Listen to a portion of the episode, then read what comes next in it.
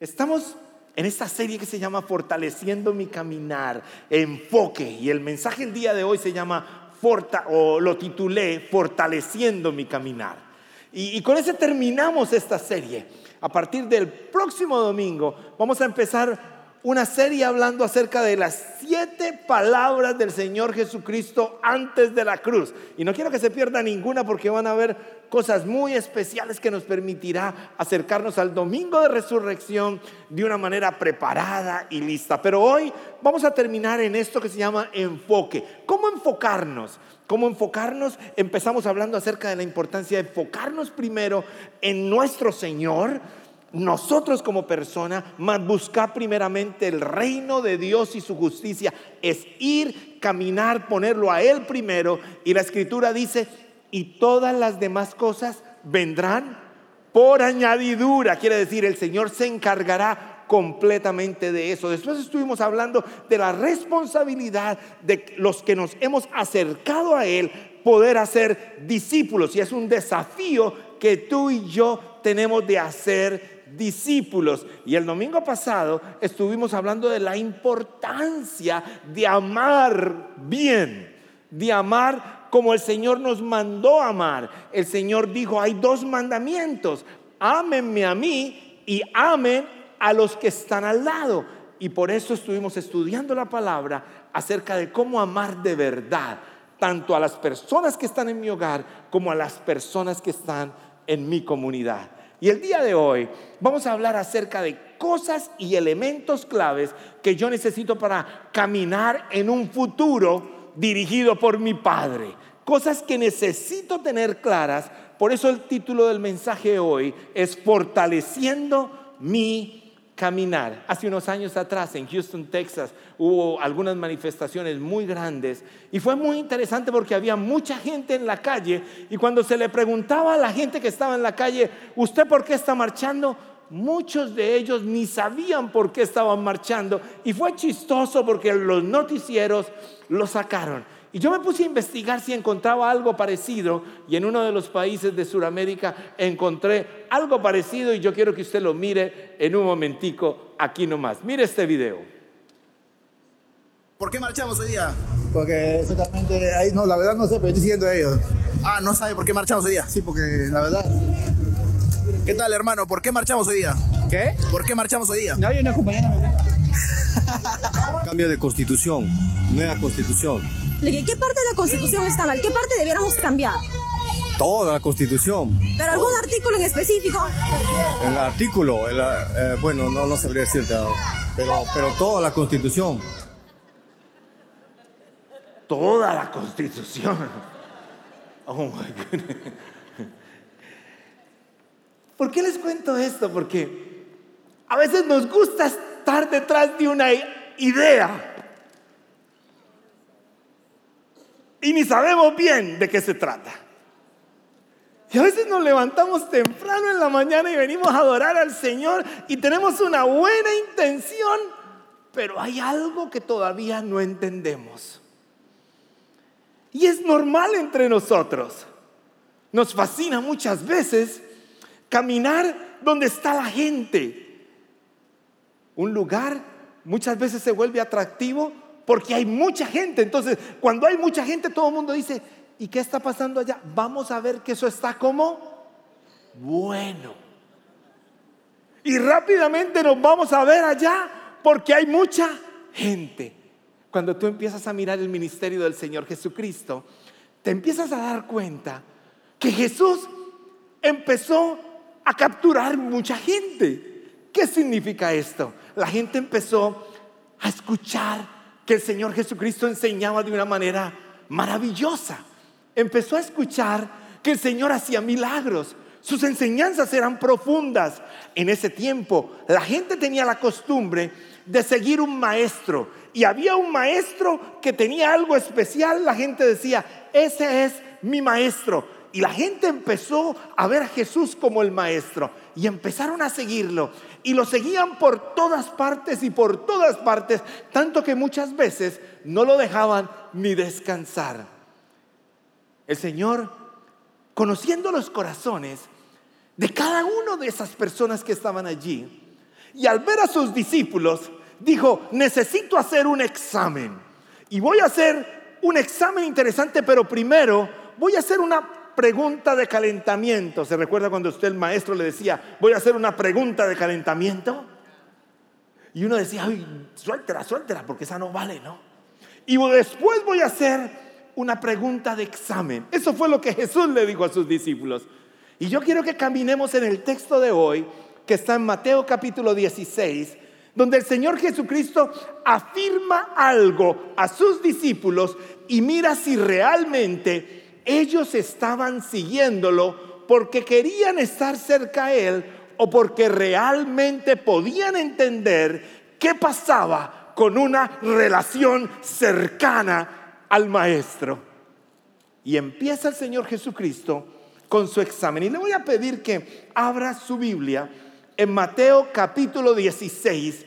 Y mi, mi propósito el día de hoy es que usted no quiera pedir el cambio completo de la constitución sin saber cuál artículo está mal, el propósito el día de hoy es que usted sepa a quién, a qué Jesús usted está siguiendo y cuál es ese Cristo que tú y yo debemos conocer, que cambia nuestra vida, que tiene cosas especiales para los que saben quién es Él, los que tienen la capacidad de tener una intimidad con Él y qué está esperando que nosotros hagamos con lo que Él nos regala. Y dice así Mateo capítulo 16, viniendo Jesús a la región de Cesarea de Filipo, preguntó a sus discípulos diciendo, ¿quién dicen los hombres que es el Hijo del Hombre? Y quiero detenerme ahí un poquito, porque aquí hay algo un poquito extraño. El Señor sabía que iba a pasar esto y lleva a sus discípulos a un lugar que se llama Cesarea de Filipo. Hay dos cesareas cuando usted visita Israel. Tenemos un grupo que está saliendo ya casi en tres semanas y vamos a estar visitando las dos cesareas. Y la, cesarea marítima fue eh, eh, construida por Herodes para darle la honra al gran César. Y la cesarea de Filipo también fue construida con ese propósito. La cesarea marítima está construida sobre el hermoso mar Mediterráneo. Ese es el primer lugar que visitamos. Y empezamos a mirar cómo esa Cesarea marítima tiene toda esa infraestructura del tiempo de Jesús en ese lugar. Pero lo interesante es que no estaban en la Cesarea Marítima, la más conocida de todas, ellos estaban en Cesarea de Filipo. Y en Cesarea de Filipo se reconoce porque ahí nace completamente o brota las aguas del río Jordán. Entonces cuando tú vas ahí, te vas a dar cuenta cómo el río empieza de la nada, con unas aguas completamente transparentes que empiezan a formar lo que se convierte en el río Jordán. Y estando allí, en Cesarea de Filipo, conocido ese lugar por la idolatría y porque ahí se adoraba y había un templo del dios Pan. ¿A quién le gusta el pan? Ahí estaba el templo del dios Pan. Y el dios Pan era un dios griego. No es el pan que a usted le fascina o a mí me fascina. Y, ese es un problema para mí. Estoy tratando de luchar con ese dios Pan, de quitármelo del camino. ¿Ah? Pero, pero no es ese pan, no. Era un dios griego que se conocía como el dios Pan. Y el lugar que vamos a visitar, todavía vamos a poder ver los templos que están allí de ese dios Pan es interesante que estando en Cesarea de Filipo pasa lo que pasa. Y más adelante le voy a, decir por qué. Y viene la primera pregunta de calentamiento. ¿Quién dicen los hombres que es el Hijo del Hombre? ¿Quién dice los hombres que es el Hijo del Hombre? Entonces, él tiene una conversación personal con sus doce discípulos. Ya no está con toda la gente. Él está sentado con sus discípulos. Y sus discípulos le empiezan a responder. Ellos dijeron, eh, eh, algunos Juan el Bautista, otros Elías, otros Jeremías y otros podían decir algunos de los profetas. Esas fueron las respuestas de ellos.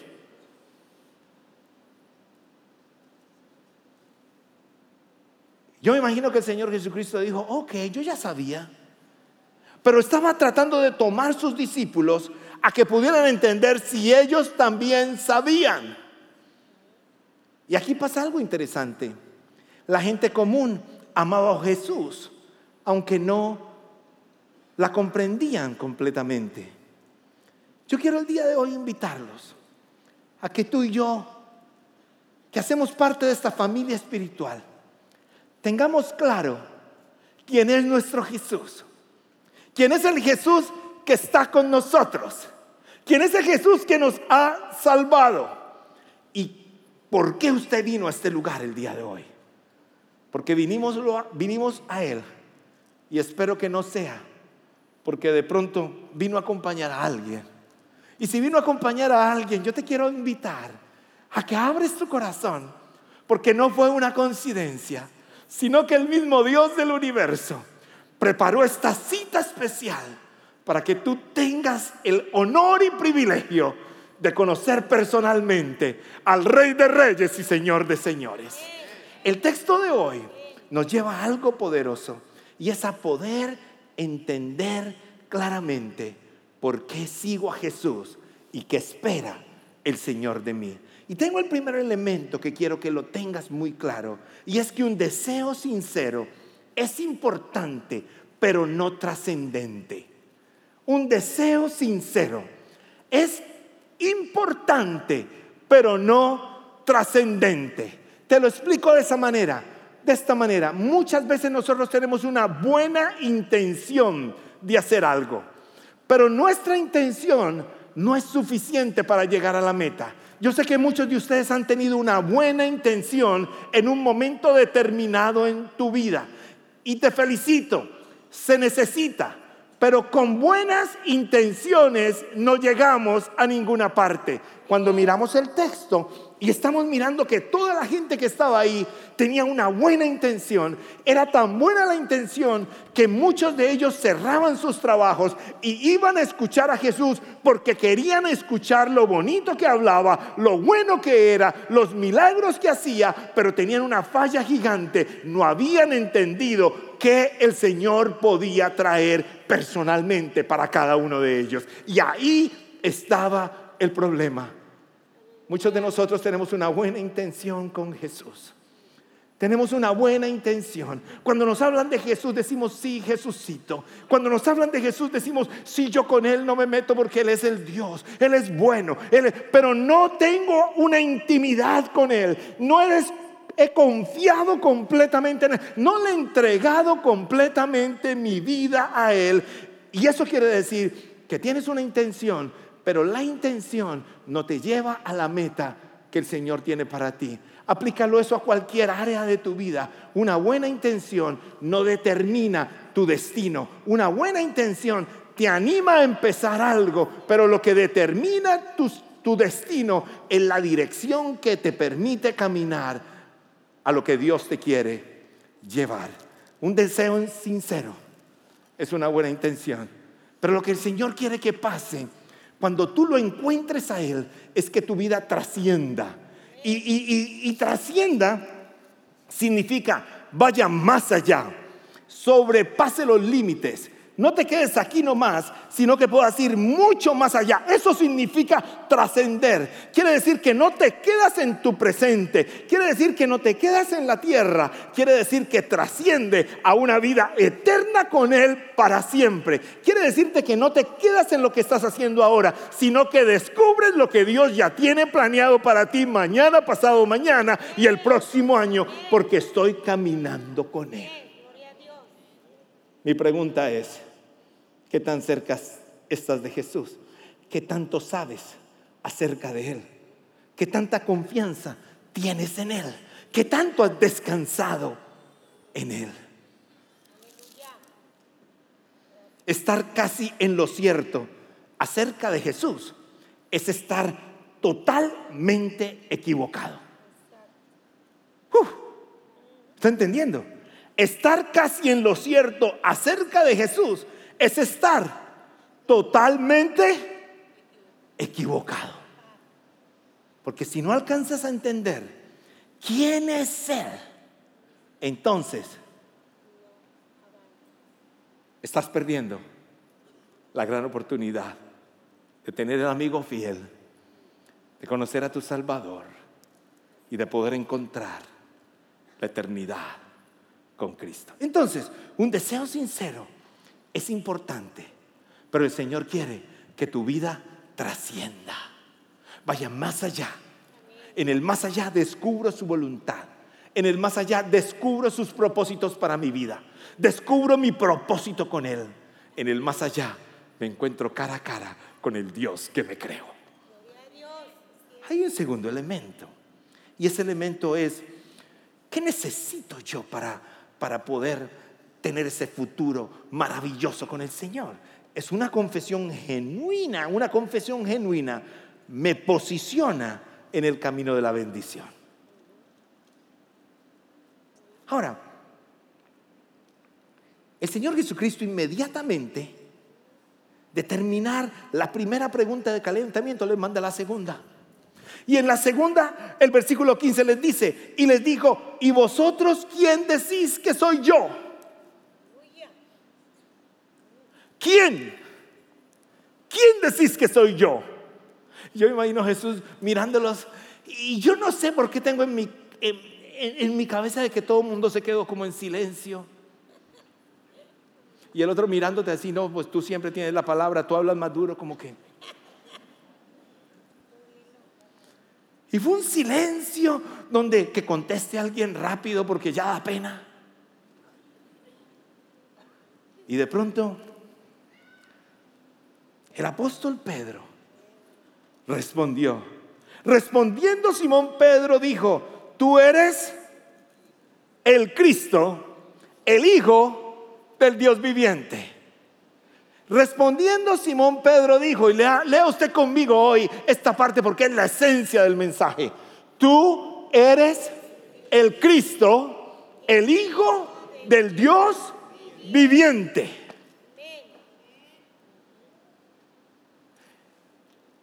Y yo quiero ser honesto con los otros once. De pronto a los otros once le pasaba lo que a mí me pasaba, que a veces sabía la, la pregunta que me hicieron y tenía la respuesta que me hicieron. Tenía la respuesta a la pregunta que me hicieron, pero a pesar de eso me quedaba callado porque me daba como miedito. ¿A alguien le pasó eso? Y usted sabía y de pronto el otro contestó lo que usted sabía y usted dice, yo sabía. Le pasó en la escuela, me pasó muchas veces. Porque le daba miedo a uno regarla. Le daba vergüenza. Lo que me encanta es la valentía de Simón Pedro. Porque Simón Pedro lo tenía muy claro. Dice, respondiendo Simón Pedro le dijo, tú eres el Cristo, el Hijo del Dios viviente. Una frase fuertísima, muy buena que Pastor David Fleming nos dejó a nosotros siempre que estábamos hablando de Jesús. Él decía, usted no puede estar equivocado acerca de Jesús y estar bien con Dios.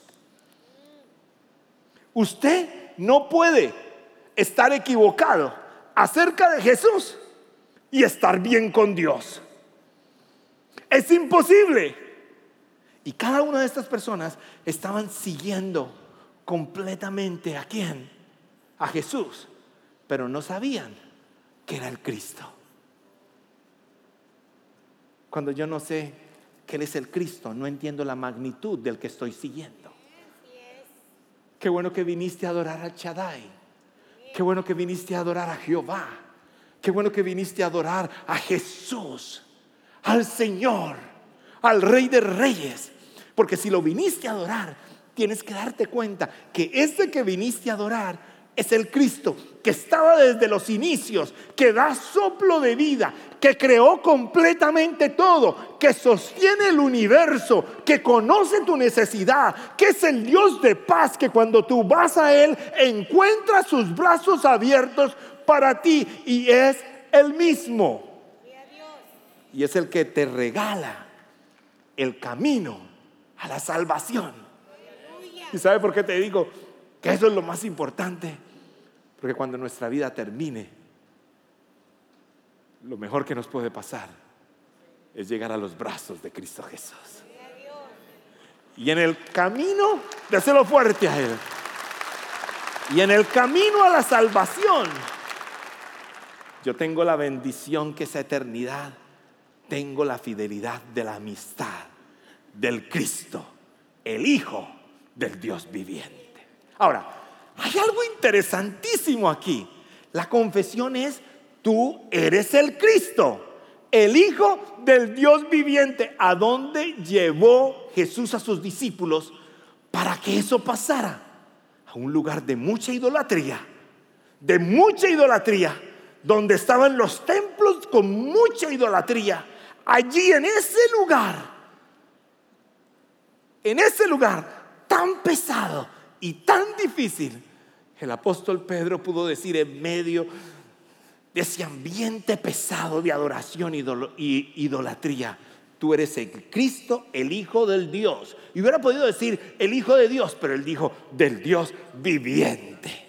Cuando tú haces esa declaración, matas todos los otros dioses que tienes alrededor. Cuando tú haces esa declaración, matas a todos los otros.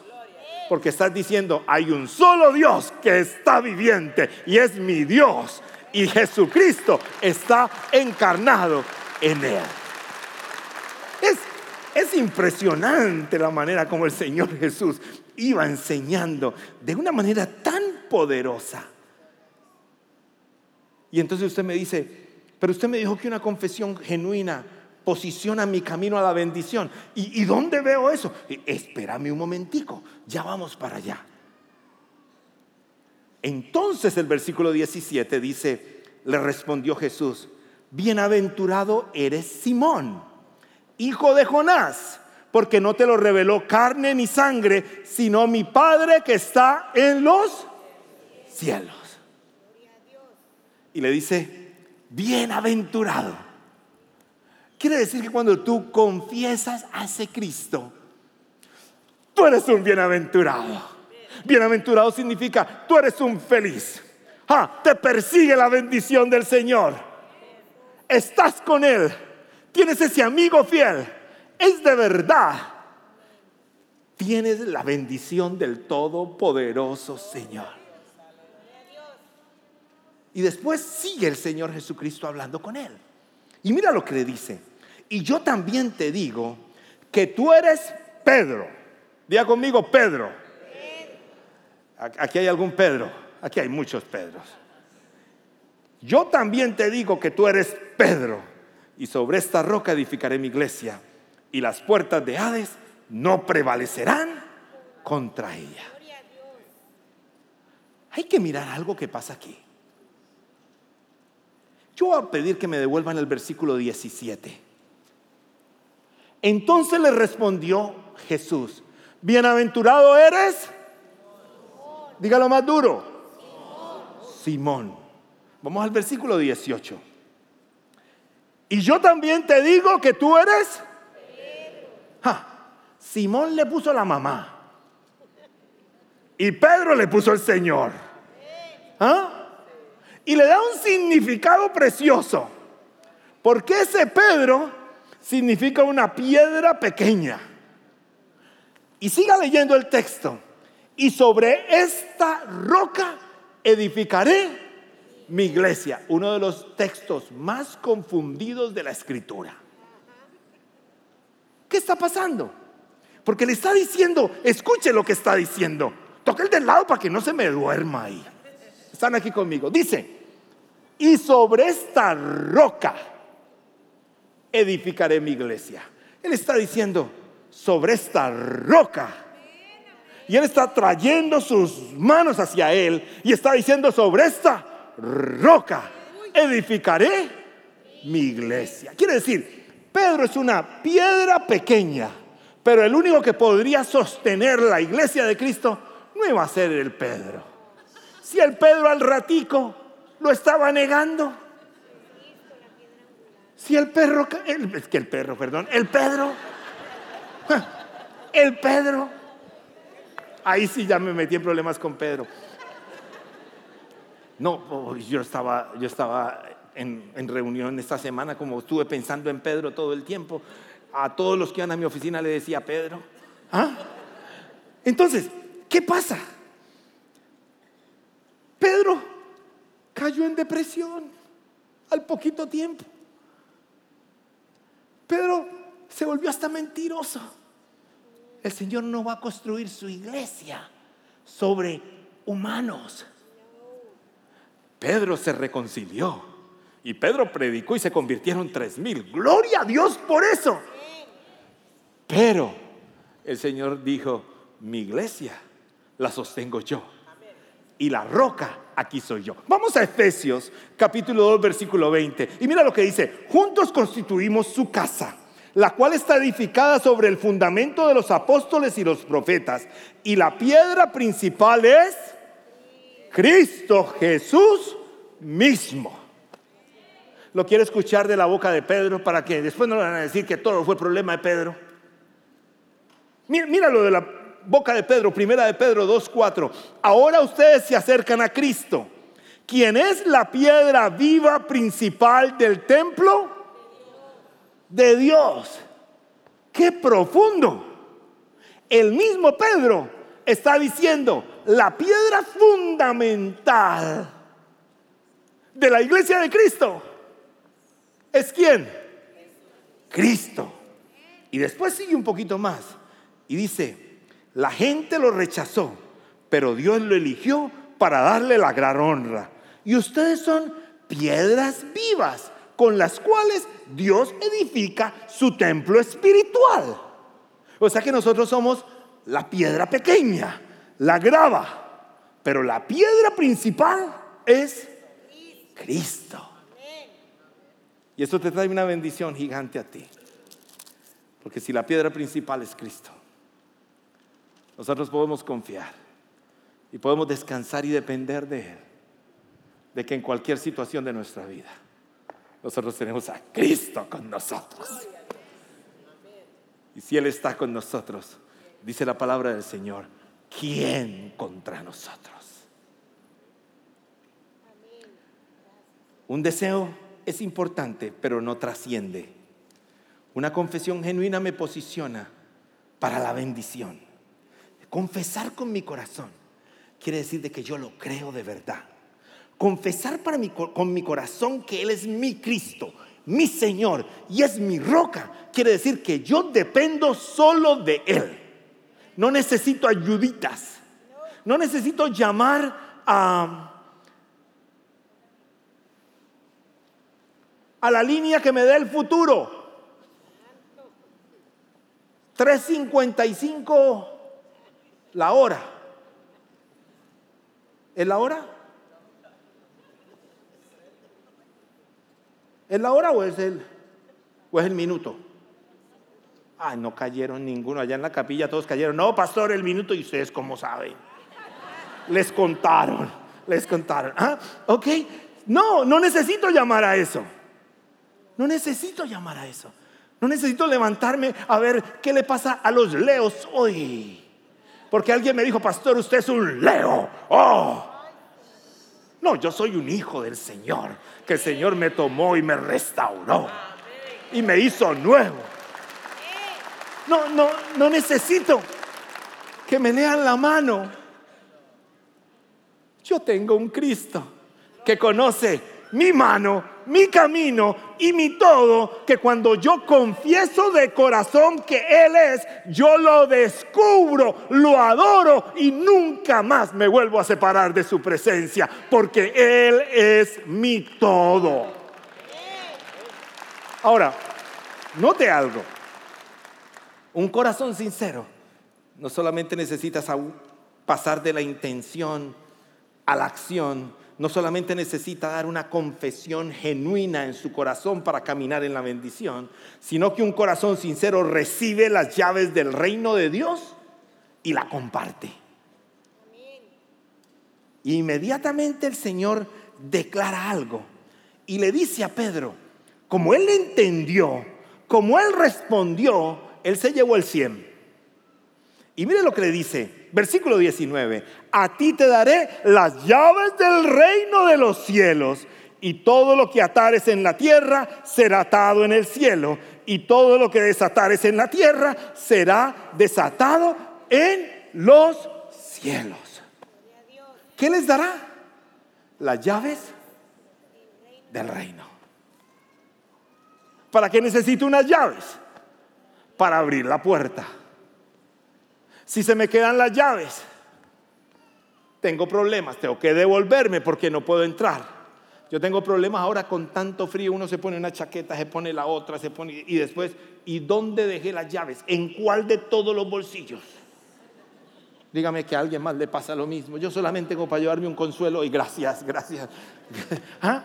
Gracias por eso. Y empiezo yo a busco en este, busco en el otro, busco en el otro y me tengo que devolver. ¿Por qué? Porque no tengo las llaves para continuar. ¿Sabe a qué se está refiriendo con las llaves? Este es otro de los textos mal interpretados.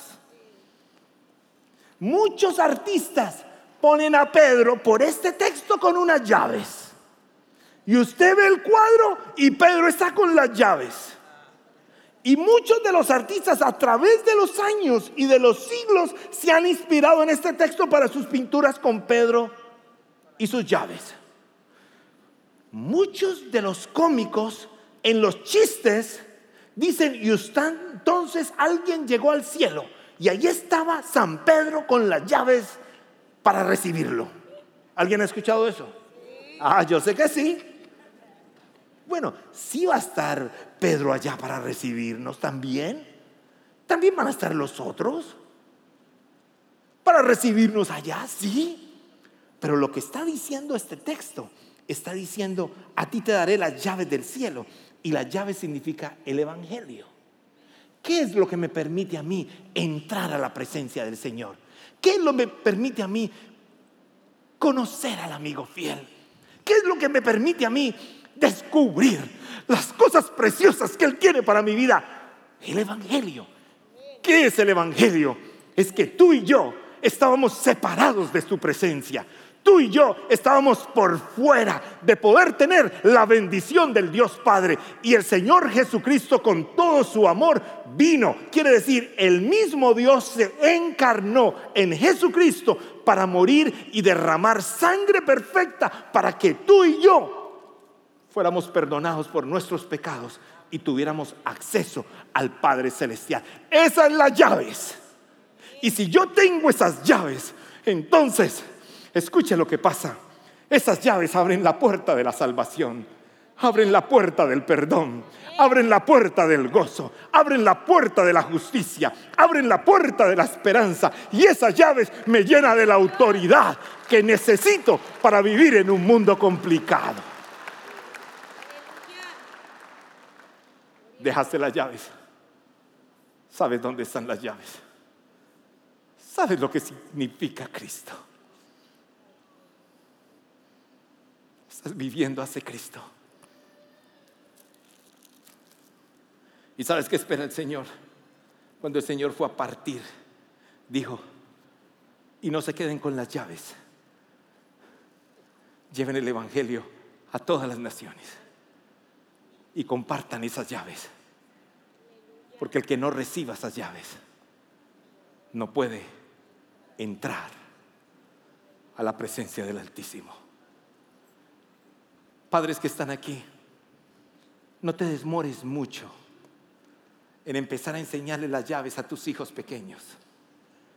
Porque leía un artículo que ahora los hijos pecan más rápido. Me pareció chistoso. Pero dice, enseñe la palabra rápido porque cada vez pecan más, más temprano. Tú tienes las llaves que le dará a los seres queridos el privilegio de caminar con el Dios que creó el universo. Tú tienes las llaves que le dará a tu hogar el privilegio de caminar y descubrir lo que Dios tiene para tu familia. Tú tienes las llaves para compartir con tus amigos y hacer lo que haya que hacer para que ellos puedan darse cuenta que es más que una religión, que es más que una misa o un culto como este, que es tener al Cristo vivo con nosotros poder disfrutar de su presencia, descubrir su paz, servirle con orgullo, porque Él es mi Señor.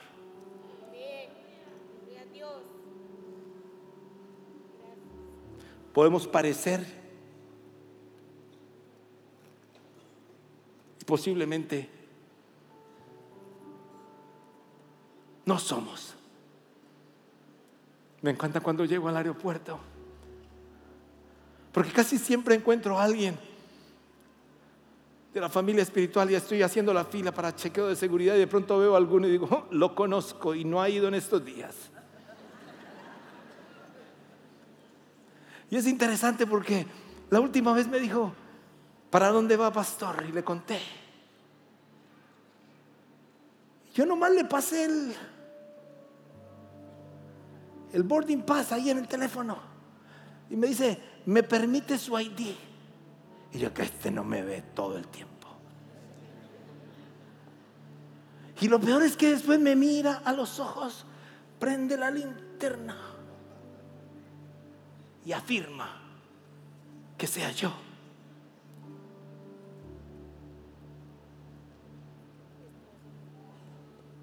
Y me encantó que hiciera eso.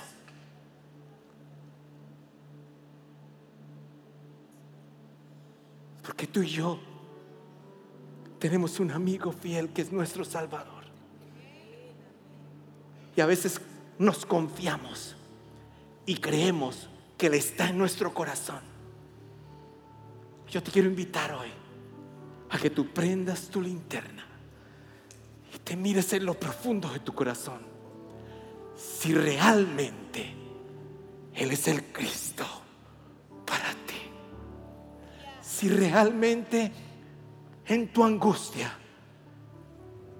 sientes el abrazo de Él. Si realmente en los tiempos de tentación sientes la fuerza de Él para decirle no a lo que no me bendice. Si realmente, realmente, no de juegos, Él mora contigo y es prioridad en tu vida cada día. Saca la linternita y mírate a lo profundo de tu corazón. Porque Él anhela caminar contigo. ¿Y sabes qué quiere el Señor? El Señor quiere que nosotros tomemos esas llaves y extendamos el reino. Haciendo discípulos, amando a la comunidad y fortaleciendo la iglesia de Cristo. Y tú tienes cosas especiales para pasar esa llave a alguien más. Por eso cuando Él ya los había crecido un poquito más y ya se fue a despedir de ellos después de haber resucitado, les dijo, toda potestad me es dada en los cielos y en la tierra. Está diciendo, yo tengo toda la autoridad de decirte a ti, lleva estas llaves y compártelas con alguien más. Al mismo tiempo le estaba diciendo a sus discípulos, tú tienes la capacidad para que la iglesia de Cristo no caiga. Y al mismo tiempo le declaró en ese momento a sus discípulos, en el momento en que Pedro dice, tú eres el Cristo, el Hijo de Dios viviente, le dice, y las puertas del infierno y del Hades no prevalecerán contra la iglesia. ¿Y sabes quién es la iglesia? Eres tú. Por consiguiente, las puertas del infierno y del Hades no pondrán con la iglesia de Cristo Jesús. Y tú y yo lo hemos venido a adorar. Por eso si estás sintiendo el ataque del enemigo hoy, cierra tus ojitos ahí donde estás. Gracias por participar del servicio a través del Internet. Esperamos que la experiencia de hoy haya alentado y desafiado su mente y corazón. En Champion Forest nos apasiona ayudar a las personas a conocer a Dios, a crecer en su relación con Él y con los demás, mientras todos, como cristianos, hacemos una diferencia en el mundo. Nos encantaría tener la oportunidad de hablar y orar con usted. Le invitamos a que ingrese a championforest.org diagonal conectar para que podamos estar en contacto. Y por supuesto, esperamos con ansias el momento de poderles saludar en persona en una de nuestras sedes. Que Dios le bendiga y tenga una semana llena de la presencia del Señor. Nos vemos pronto.